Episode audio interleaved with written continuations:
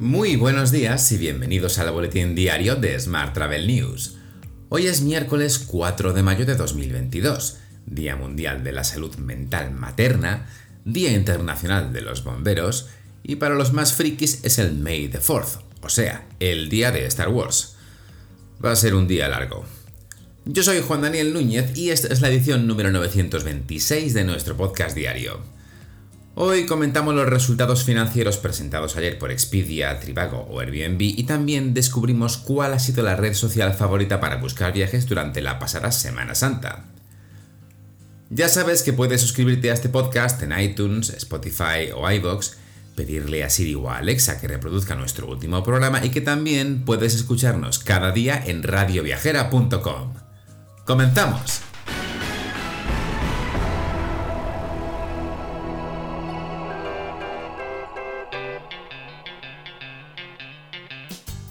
Google ha actualizado su servicio de viajes con un comparador de vuelos que notifica de las mejores ofertas con varios meses de antelación. Además, añade indicaciones sobre el mapa para realizar excursiones a lugares que se encuentren a poca distancia del lugar de destino elegido. Vuelos es uno de los apartados dentro del servicio de viajes y permite a los usuarios acceder a un comparador de precios de vuelos entre dos ciudades para fechas específicas, pero ahora ha ampliado sus funciones a la monitorización en cualquier fecha. En el apartado Explorar, que introduce filtros para reducir las búsquedas en base a opciones como presupuesto o distancia, ahora Google muestra una señal de buscar cerca, acompañada de un punto rosa sobre el mapa. Otro apartado que recibe novedades es hoteles. Ahora contará con nuevas capas de interés que despliegan sobre el mapa opciones para cenar y comprar y los principales reclamos turísticos. Más asuntos. Expedia ha visto cómo el total de reservas brutas y los ingresos totales aumentaron significativamente en el primer trimestre de 2022. Las reservas brutas en los tres meses que terminaron el 31 de marzo fueron de 24.400 millones de dólares. Esto significa un 58% más que los 15.400 millones del primer trimestre de 2021. Mientras, Trivago ha registrado un EBITDA ajustado de 21,1 millones de euros en el primer trimestre. Esta cifra, eso sí, no tiene en cuenta la enorme multa impuesta a la empresa alemana de metabúsqueda hace menos de dos semanas. El 22 de abril, el Tribunal Federal de Australia ordenó a Trivago el pago de una multa de 30 millones de euros por hacer afirmaciones engañosas sobre los precios de las habitaciones de hotel en Internet y en publicidad televisiva, por su parte, Sabre ha informado de que sus ingresos totales se situaron en 585 millones de dólares, frente a los 327 millones del año anterior. Y Airbnb ha presentado unos resultados mejores de lo esperado y da una previsión optimista para el segundo trimestre. Las acciones subieron más de un 6% en las operaciones posteriores al cierre. Además, los ingresos del primer trimestre aumentaron un 70% con respecto al año anterior. Cambiemos de asunto. Facebook e Instagram, dos de las mayores redes sociales, con 2.900 y 2.000 millones de usuarios activos mensuales respectivamente, son algo más que una herramienta de comunicación o de exposición de la marca para los hoteles. También pueden ser una vía de generación de ingresos. Los hoteleros pueden permitir a los huéspedes reservar una estancia mientras ojean fotos sin salir de la aplicación. Sin embargo, el Sprout Social Index revela que solo el 56% de las marcas de viajes y turismo responden a los mensajes de los clientes en las redes sociales. Esto a pesar de que el 40% de los consumidores esperan una respuesta en la primera hora y el 79% en las primeras 24 horas. Datos recogidos relativos a las vacaciones de Semana Santa de los 1.600 hoteles que utilizan el asistente de reservas de HiGify apuntan a la popularidad constante de Facebook, el 64% de las interacciones en redes sociales entre los viajeros que buscaban reservar hoteles para las vacaciones de Semana Santa utilizaron Facebook. Este dato convierte a la aplicación de Mark Zuckerberg en la opción preferida frente a Instagram, que también es de Mark Zuckerberg, que fue la opción elegida por solo, entre comillas, el 25% de los viajeros. Google My Business se quedó atrás con solo un 11%.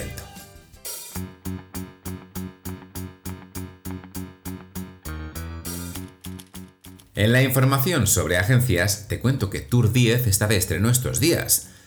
A partir de mañana los usuarios podrán disfrutar de importantes mejoras en su página web corporativa.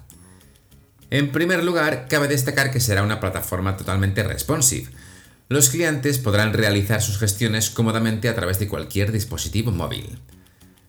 Además, se estrenará un diseño totalmente renovado, más intuitivo con mayor rendimiento. Esto incluye mapas mejorados y más filtros para agilizar las búsquedas, como por ejemplo hoteles cercanos al casco histórico de la ciudad o en un barrio concreto.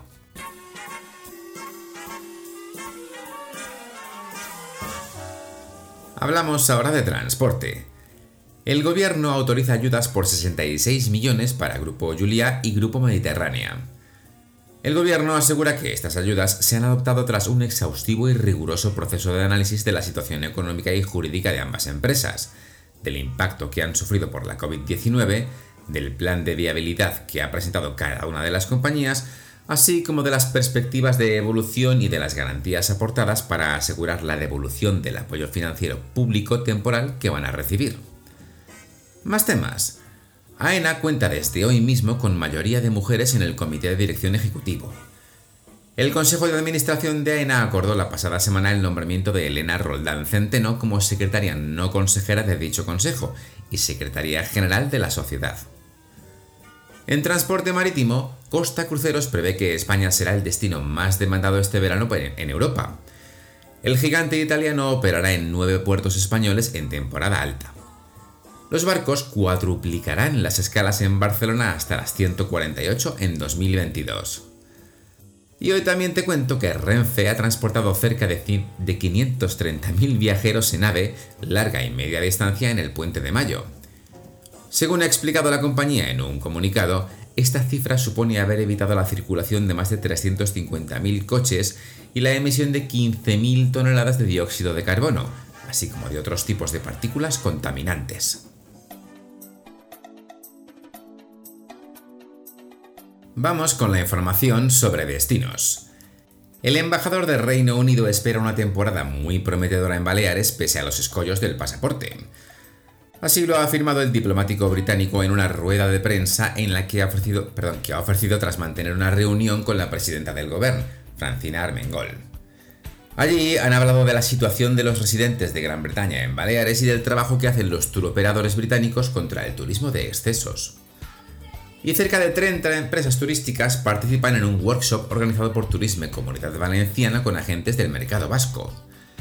El objetivo es facilitar la incorporación de la oferta experiencial de la comunidad valenciana en los catálogos de viajes de los operadores turísticos vascos. Tras la celebración del workshop, Turisme ha organizado con la colaboración de Valencia Turisme, Benidorm y Visit Valencia una cena buffet de productos valencianos.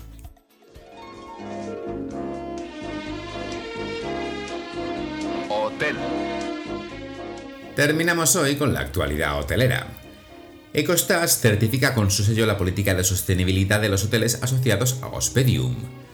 Para conseguir sus objetivos de esta materia, Hospedium ha firmado un acuerdo de colaboración con Ecostars Ecological Hotel Rating. Esto otorga valoraciones de sostenibilidad en un formato de 1 a 5 estrellas ecológicas a, a una estricta selección de hoteles que tienen un bajo impacto ambiental. Más asuntos.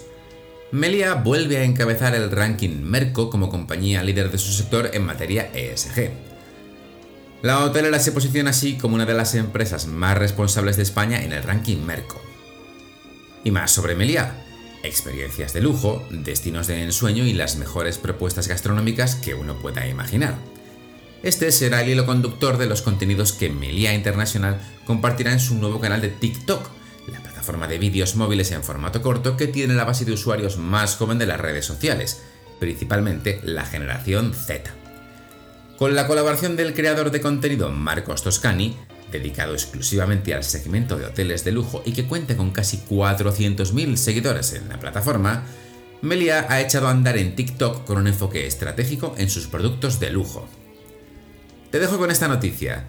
Muchas gracias por seguir este podcast y por dejarnos tus valoraciones y comentarios en Spotify, iVoox o Apple Podcast. Recuerda que puedes suscribirte a nuestra newsletter diaria entrando en smarttravel.news en la sección Suscríbete. Todas las mañanas, un poco antes de las 8, te enviamos un correo con las 7 noticias más importantes de cada día, la lista de los próximos eventos y algunas sorpresas más. También puedes recibir un mensaje con este podcast y las noticias del día directamente en tu WhatsApp. Para ello solo tienes que añadir el número 646-572-336 a tu lista de contactos y enviarnos un WhatsApp con la palabra alta. Y eso es todo por hoy. Muy feliz miércoles.